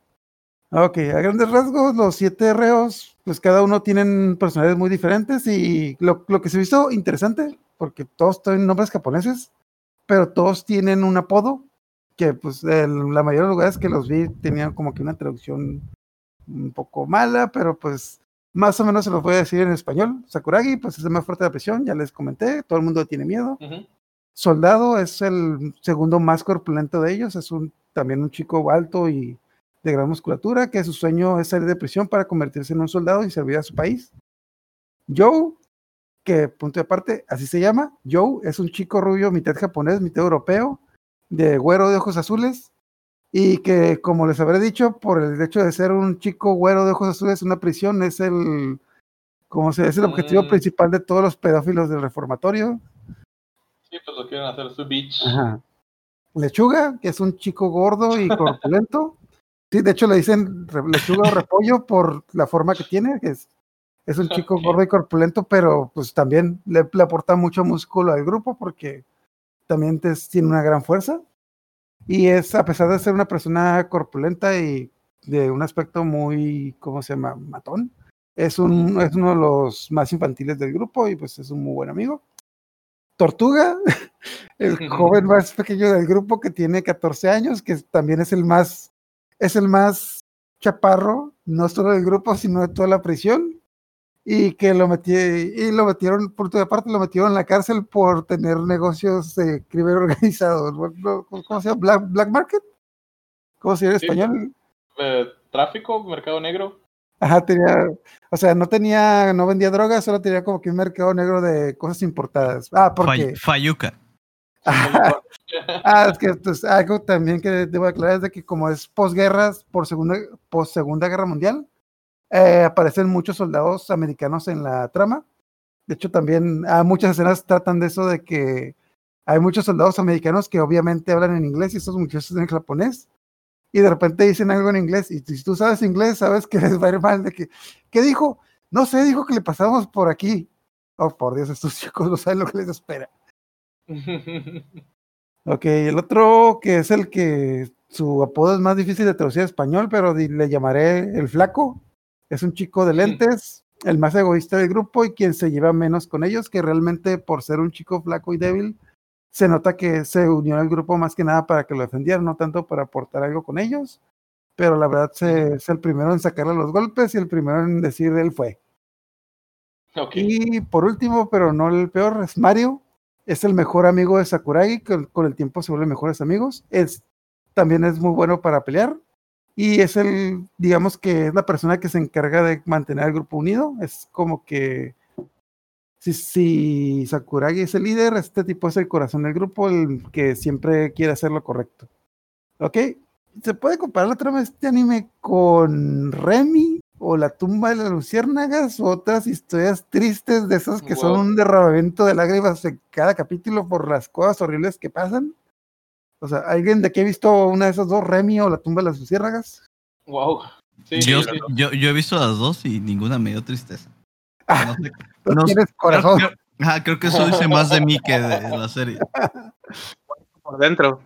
Entonces, bueno, la diferencia, bueno, ah, yo también vi esos animes y se, bien, en algún momento me agradaron, es como que desespera mucho que son un derramamiento de lágrimas, de que, no sé, es como que la típica teoría mexicana de que el, el principal es bueno, pero pues bueno, pendejo, que le pasan muchas cosas porque se deja.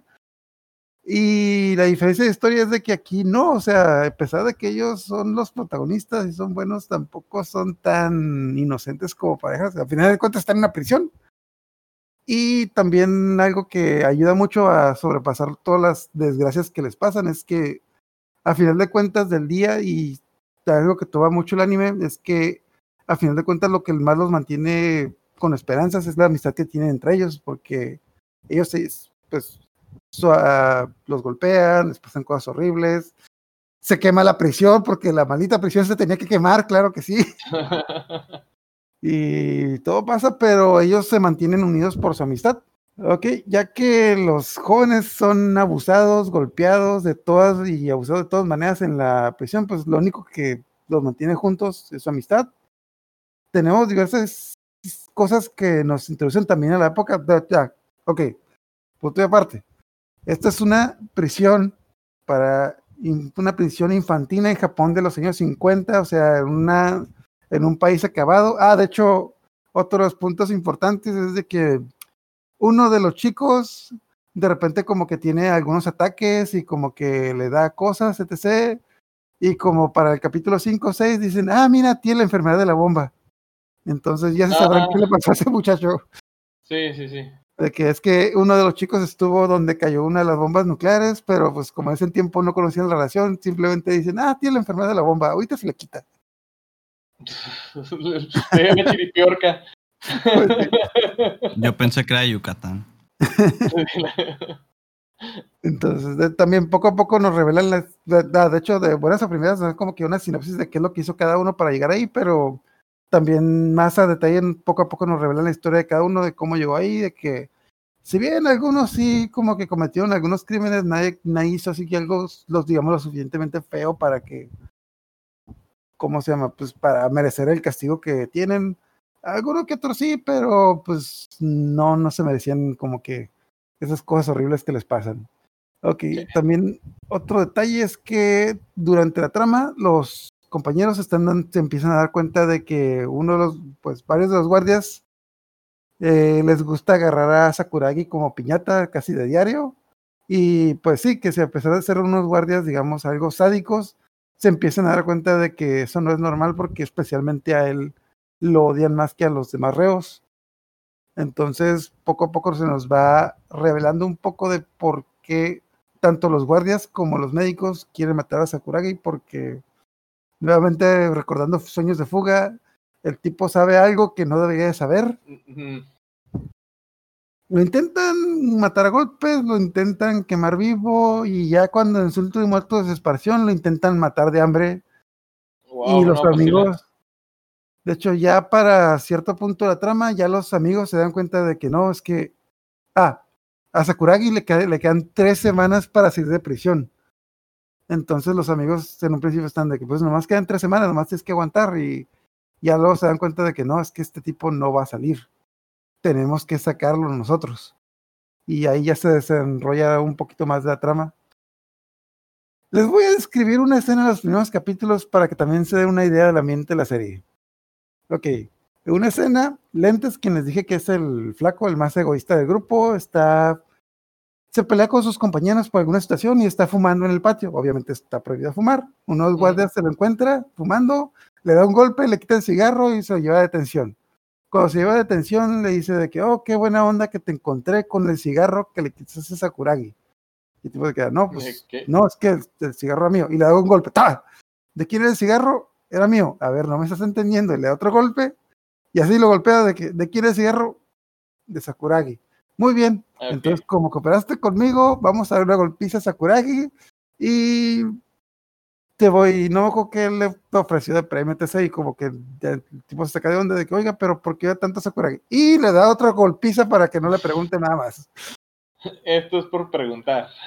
Punto y aparte, eh, en ese momento sale un guardia de que, ah, el, el guardia que lo está golpeando hacia Ichihara, de que, Ichihara, rápido, tenemos que sacar a todos los reos. La biblioteca se está quemando. Y es como que el flaco hace memoria de que, ah, caray, creo que es el cigarro que Para eso era el cigarro. Ajá. Y pues empieza a quemar la prisión y el Ichihara dice, ah, ok, tengo que sacar a todos. Ah, qué bueno que estás aquí, flaco. Mira, este llavero tiene todas las llaves de todas las celdas de la prisión, pero como ves, agarra la llave de la celda 6 y la tira por la ventana. Ah, Sí. desafortunadamente no me dieron la llave de la celda 6, así que, pues ni modo, no los pude sacar. oiga, pero mis amigos, y otra tanda de golpes y ¿dónde está la llave? No sé. Entonces, para esto pasan un par de horas, están, reuni- están reunidos todos en el patio, el, el flaco está todo nervioso pensando de que no, pues mis amigos, ¿qué pasó? No se lleva muy bien con ellos, pero pues son seis personas que tienen su conciencia de que se van a morir. Y, no, ¿qué pasó? ¿Qué pasó? Etc., lo que sea. Y lo que él no sabía es que casualmente Sakuragi había ido a la biblioteca cuando empezó el incendio, y entonces se topan con Sakuragi a mitad del patio. Y el guardia dice de que, oh, Sakuragi, ¿qué haces aquí? Ah, es que es la biblioteca. Oiga, ¿no han visto a mis demás compañeros? Es como que eh, pues está el, flaco con el guardia y el guardia como que tú no digas nada. ah, y pues como que nomás por la demanda de la cara, Sakuragi se da cuenta de lo que pasó y dice, están, eh, momento, ¿cómo que ellos siguen dentro? Tenemos que ir por ellos y el guardia dice, tú no vas a ningún lado, tú no vas a ningún lado. Tal como que va a empezar una discusión, pero en ese momento le llaman al guardia para hacer algo y el guardia se va y los amenaza de que no vaya a ningún lado, lo que sea, bla. bla. Entonces Sakuragi le insiste al flaco de que tenemos que ir por nuestros compañeros, tenemos que ir y pues el flaco no quiere porque pues está quemando la prisión y pues nos vamos a morir también y no tenemos la llave, etc. Sakuragi va, rescata a sus compañeros y pues se met- literalmente se mete entre las flamas a salvar a sus compañeros y pues para esto todos los demás están adentro, pues, no saben, te está quemando la prisión y no saben qué pasó y todo el mundo está de que no, que nadie va a venir por nosotros, ya valimos, ya nos cargó el payaso, etc. Y en eso llega Sakuragi e intenta abrir la puerta a golpes, pero pues es una puerta de metal, no la puede abrir.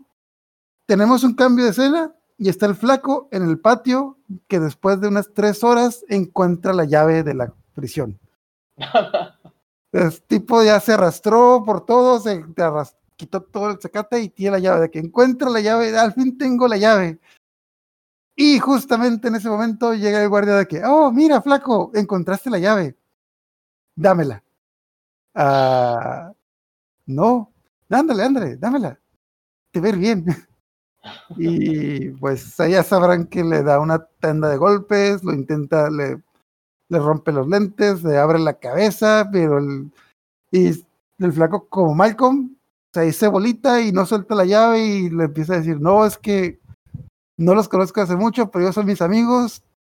El guardia le pegó hasta que se cansó Y dijo, ¿sabes qué? Ya, el pinche incendio lleva como tres horas para este momento, ya estos amigos están más muertos que la chingada, ya si quieres ir, vete. Cambio de escena, están estos tipos, el Sakuragi está intentando abrir la puerta todavía y pues no puede, ya como que se están dando y justo en ese momento se les cae el techo encima. Porque sí, el techo se les tiene que caer encima. Y ya, todo está perdido y justo entre las llamas llega el flaco con la llave de la puerta número 6, cojeando, yo lleno de sangre y diciendo, ya los voy a sacar. Y eso es solo uno de los tantos capítulos y las miles de peripecias que estos tipos tienen que pasar historia. para que sea una histo- para que sea una idea, la serie tiene alrededor de entre 20 y 30 capítulos y este es el capítulo número 3. Todavía les falta pasar todo un maldito infierno a estos muchachos en la cárcel. wow, no, pues sí, se oye muy, muy interesante. Ah, de hecho, ah, un punto importante es que cada capítulo empieza con una advertencia que dice, creemos que las escenas explícitas de este trabajo de animación son importantes para tratar la atmósfera del periodo, del periodo. Firma el equipo de producción del anime Rainbow. Órale, Ok. Con advertencia y todo. Ajá, Advertidos estaban. porque desde que creo, creo que el primero y el segundo capítulo no tiene esa advertencia. La serie recibió un montón de críticas por las cosas que pasaban en la serie. Entonces, a partir de eso, como que pusieron esta nota porque, ajá, porque, pues sí, pasan cosas muy feas, pero al final Pero de cuentas pasó. son, ajá, pues no es una historia real, Es- hasta donde yo sé, pero, Pero sí, está basada sí, en. está Ajá. basada en lo que pasó en aquel entonces, de que, como Sí. les digo, ah, no, no solo es la prisión, es que el país estaba en crisis, los americanos técnicamente eran los dueños del país, de hecho también hasta cierto punto también se las hacen pasar malas por algunos soldados americanos que están ahí, se pasan, se quieren pasar de listos, punto de parte, para los que digan de que, ah, esta es una odian a los mexicanos, no, también hay, de repente hay algunos que otros personajes que son gringos que les hacen el paro por ahí. Y nomás unos últimos puntillos de que les voy a hablar un poquito de los villanos principales de la serie. Es el, guardia Chihara, que pues como ya les dije, es alguien que tiene, pues es un guardia muy sádico que lo que le divierte es golpear a los reos, pero especialmente odia a Sakuragi porque él sabe algo que él no quiere que se sepa. Busca cualquier excusa para golpearlo y literalmente lo quiere matar porque él no quiere que salga de prisión porque algo va a hacer. No puede salir vivo. Ajá, de hecho es el, digamos, el villano, entre comillas, villano principal, mejor dicho, el villano más directo, el que más los mete en problemas. Pero el otro villano es el doctor de la prisión, el doctor Sa- Sasaki. Sasaki, Ajá. quien en un principio, bueno, es un doctor pedófilo que su objetivo es ah, convertir a Joe en su perra porque él se enamoró del muchachito de ojos azules. Punto de parte, es una, este doctor es un hombre obeso de 60 años. Entonces, a pesar de que no es una amenaza, digamos, directa para ellos, es como que la mente detrás de todas las, las peripecias que ellos pasan. Entonces, todo él es, digamos, como que el que hace que las cosas malas le pasen a ellos, tanto por una cosa u otra, y también él quiere matar a Sakuragi porque también sabe algo de él. Y para la cerecita del pastel, como que adentrado un poquito más a lo que es la mitad de la serie, el doctor Sakazaki se vuelve candidato a ser el alcalde de la ciudad. Wow. Así que ahí está otra, otra espinita de los que les va a pasar. No, pues, Ok, a pesar de tener un ambiente muy deprimente y a pesar de tener un montón de cosas malas que les ocurren, la verdad es un anime que explota demasiado que es la amistad, porque lo que les digo, estos siete muchachos, a pesar de que pasan por muchísimas cosas horribles, ah, nunca, como que lo que los mantiene juntos siempre es la amistad que tienen entre ellos. Ah, les digo, a cierto punto del, a cierto punto del anime, ya, se, ya, ya ellos se dan cuenta de que Sakuragi no se va a poder escapar de la prisión, lo tienen que sacar. Entonces, Técnicamente lo que los mantiene juntos es que están encerrados en prisión. pues, ajá, pero lo también que los los demás mantiene vivos. Digo que más que nada lo que los mantiene vivos es porque están ahí. porque lo que los mantiene vivos es su amistad, porque también los otros reos no se portan muy bien con ellos. De hecho, por ahí, se, por ahí en una de esas amenaza- amenazan a Sakuragi, que les pone una amenaza que les dicen los guardias que si se vuelven a pelear, los van a meter a detención y como les prohibieron pelear, aparte le pagan a otros reos para que vayan y les den una golpiza a ellos. Así que están estos otros reos que los golpean y si tú te defiendes, pues ni modo, No a más. detención y a otra golpiza. No, Ok. La cerecita del pastel y lo que más, más me gustó de este anime es su opening. El opening está hermoso y pues diría que es como que un punto bueno, pero pues no quiero ser como que xenófobo. Eh, la canción del opening está en inglés, entonces, si bien mm, a final de cuentas no hace como que una gran diferencia de idioma, por, como es un idioma que yo creo que muchas personas en Latinoamérica pues hablan o al menos entienden, eso hace que entiendas la letra de la canción y la letra de la canción definitivamente te, te adentra demasiado en lo que es el anime, porque te describe, si bien no la trama, la situación por la que los tipos están pasando.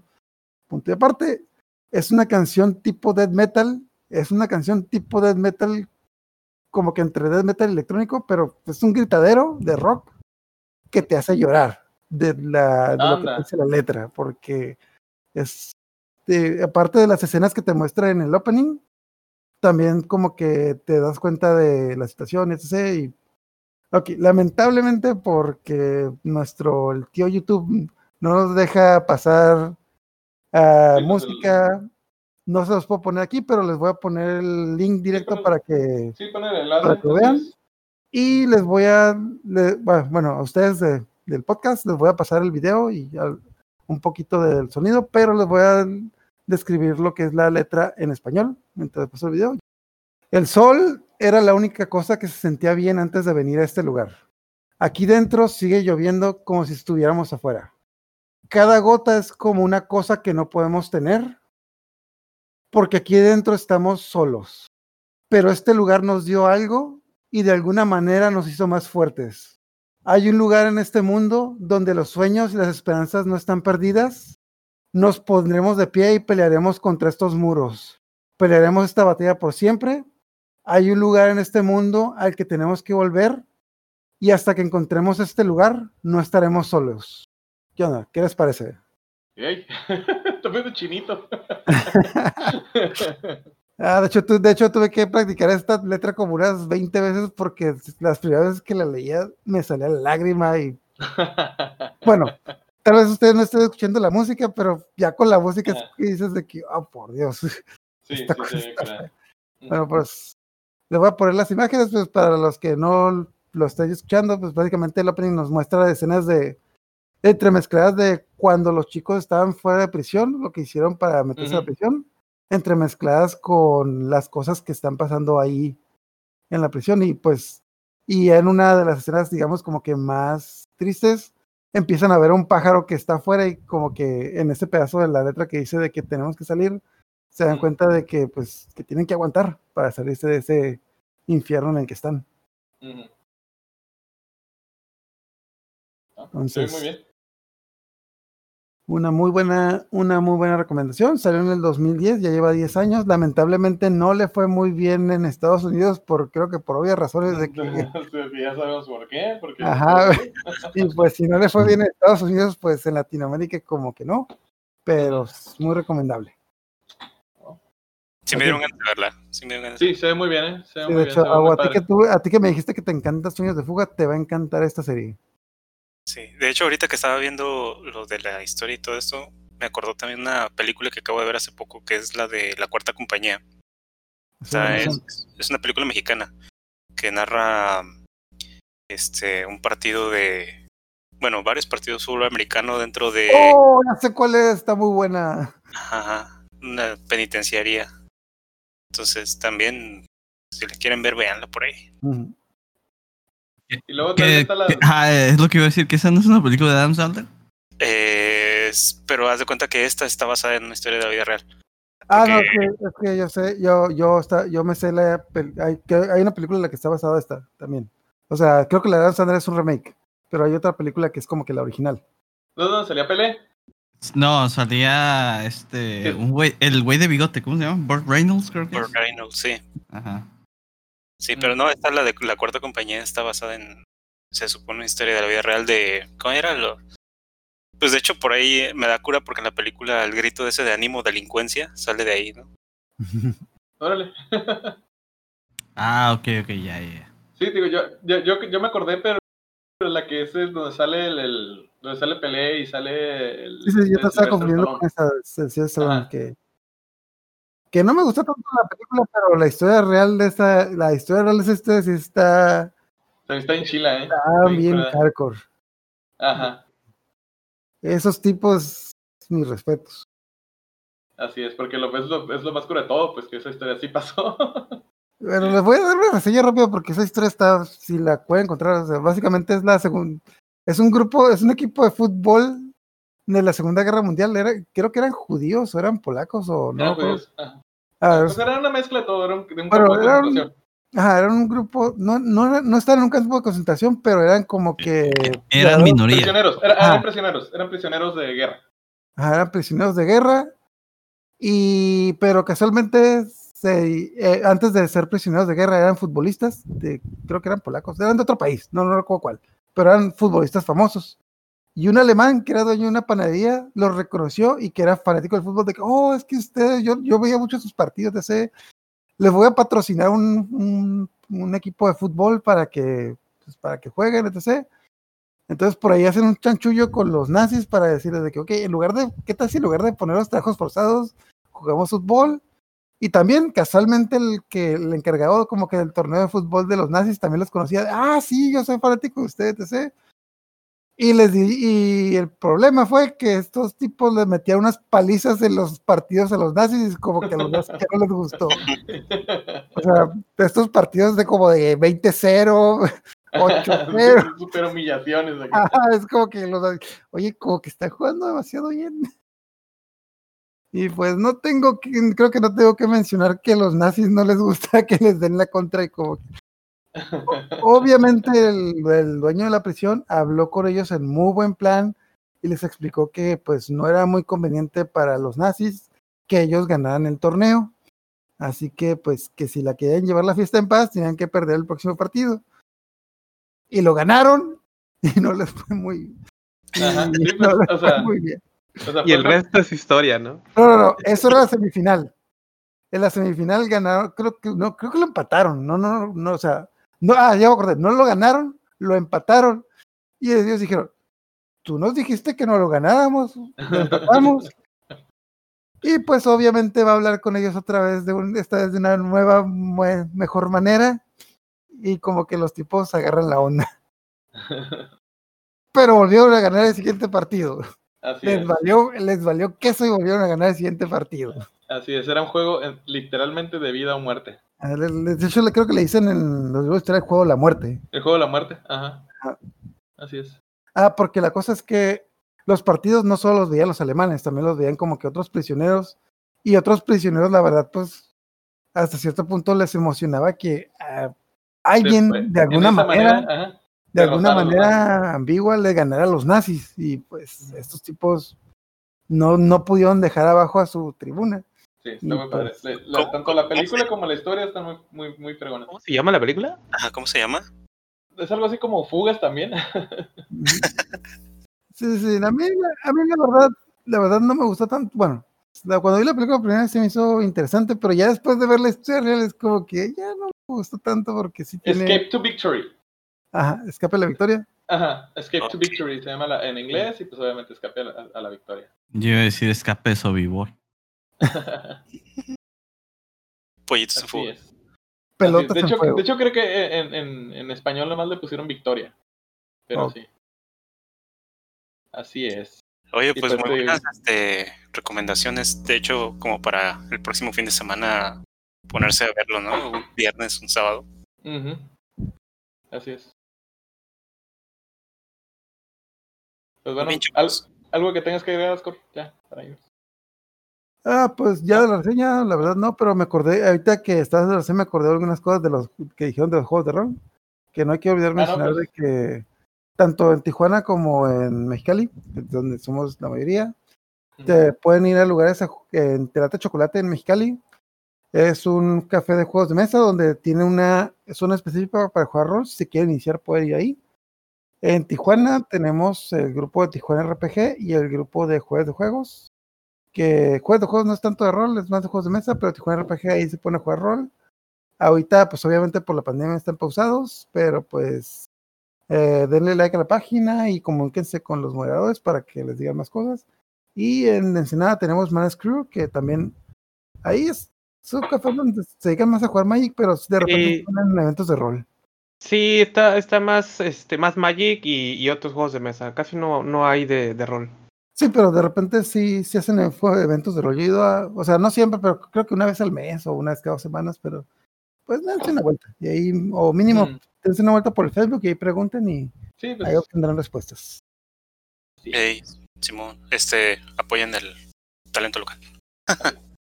Ah, sí, la serie de Freaks and Geeks. De hecho, la serie de Freaks and Geeks también te- nos habla mucho de rol. ¿Es- ¿De alguien aquí lo vio? Sí, la, la, la Fíjate. empecé a ver, Ajá. Donde sale este Franco, Frank, ¿cómo se llama? Ah, ah se fue el nombre. El... ¿Dave Franco o James Franco? James Franco, James Franco. James Y el amigo, James el Franco, amigo luego- Spider-Man. Y luego, ajá, ándale. Bien morrillos todos. Freaks and. Geeks. Ajá, Freaks and Geeks, así es. Muy, muy buena. Ahí, ahí donde salió, ¿cómo, ¿cómo se llamaba, Hugo, la épica historia de Pancho? ¿Cómo se llama? No acuerdo. ¿Cómo se llamaba el, el, el- personaje este, güey? Pedro, ¿no? No me acuerdo, pero algo así. Beck. Ajá, como que la épica historia de Pedro el guerrero. Ah, está bien lo que es, está bien lo que es la historia. Básicamente los frikis de la escuela invitan al tipo rudo y popular a jugar rol. Y pues obviamente le introducen a este mundo y el tipo como que, ay, esas cosas son para niños. Y, y se termina sumergiendo, oh, por Dios, esto es divertido. ¿Nos podemos juntar la próxima semana? Claro, Ajá. claro. Oigan, muchachos, no entiendo. O fulanito se volvió él se volvió friki o nosotros nos volvemos populares. Obviamente nosotros volvemos populares. sí, está en Chile. Por supuesto. ¿no? Oye, Poncho, ¿cómo, cómo se, cómo se llamaba la, la serie de la Felicia Day? De que también era como de. Ah, de, de, de Guild. Sí, ¿verdad? Ah, The Guild, sí, está por ahí. Bueno, Digo, de que eso me interesa. Este no me hace pelcha de qué, qué hizo ella, qué hizo ella. era una, una serie web que eran episodios como de 20 minutos, si no me equivoco. Sí, más o menos. Ajá. Eh, y era acerca de, de su grupo de que jugaban Dungeons and Dragons. No, bueno, no sé si, si, deci- no sé si decían ex- explícitamente el juego que jugaban. Ah, no, sí, cierto, era, era tipo MMO, ¿verdad? Ajá. Pero al final de cuentas era el rol y, y- ah. y la serie giraba en torno a eso, ¿no? Este, Está muy buena la serie. eh. Creo que está en YouTube. Creo que está toda. Ah, pues hay que buscarla. Sí, de hecho yo al Felicia Day la conocí porque ella iba mucho a los al canal de este de, ah, de Will Wheaton, que él tenía Mm. Tabletop, Ajá. No, Sí, sí, sí. era un, Sí, un canal ajá. de juegos de mesa y era como que las personas que más invitaba ahí. Sí, es que son, Ah. son bien amigos. Son bien Ah, amigos. Que ahorita que me estoy acordando, creo que también James Franco llegó a ir al canal este, al canal este, de Will- ¿qué es- ¿cómo se llama? Tabletop o cómo se llama el canal de Will? Na- na- ¿Nadie se acuerda? ahorita no me acuerdo. No. Ah, se llama Tabletop, Tabletop. O sea, Table- ok. Tabletop es como se llama. El table. Ajá. Ajá, de que Will Wheaton invita a sus amigos a jugar rol. Pero da la casualidad de que todos sus amigos son como que actores de Hollywood famosos. Y una que otra vez terminan peleados. De hecho, me acuerdo cuando fue Seth Green con su esposa y creo que se terminaron peleados ahí. Ah, neta. Ah. No te Pues bueno. David. ¿Alguna otra cosa? Es que, es que andaba buscando porque hace mucho. Sí, es una película, les digo así, como que fue un proyecto escolar. Se llama The Gamers, está en YouTube. Y. Los jugadores. Ajá, los jugadores y trata de eso de Dungeons and Dragons y son unos morros que se juntan a jugar este, pero luego pasan como que a, a la vida a la vida real ellos pues vestidos de warriors y de ah, rangers y todas esas cosas y está curada. De hecho, también sí podemos dejar por ahí el link, se los voy a, a poner. Ajá. Ah, bueno, pues sí.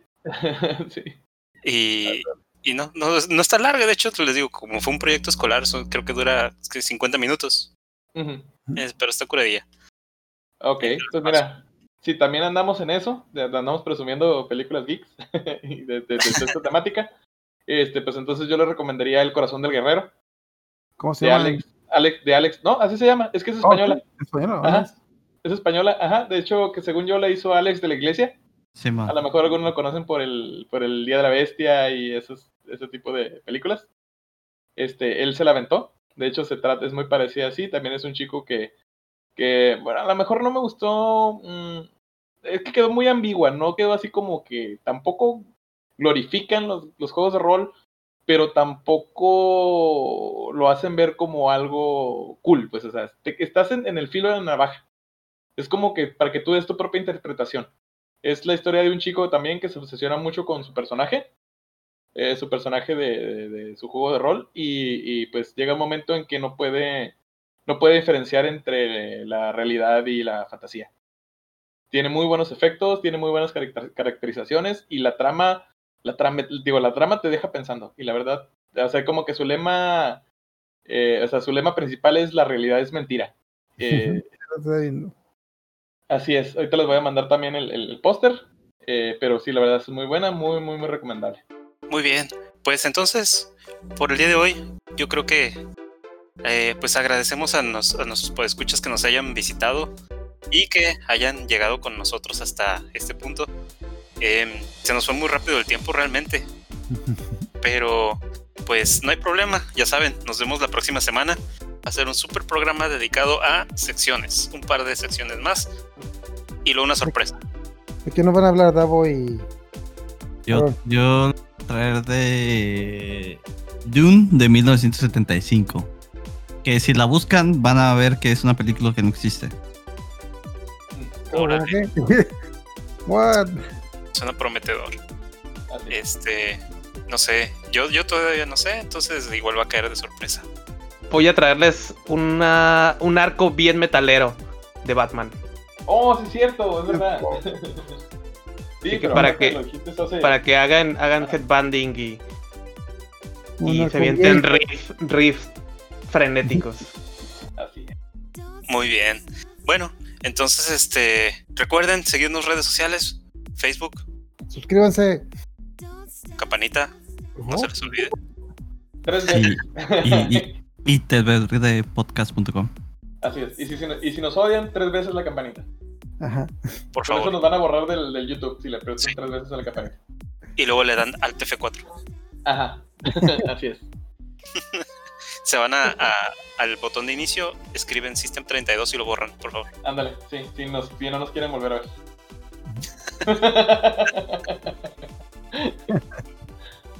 ah, no olviden buscar la T verde. Claro que sí. De verde. Ah, buscar la T verde ganas también. una tarjeta de YouTube. ¿Se encuentran?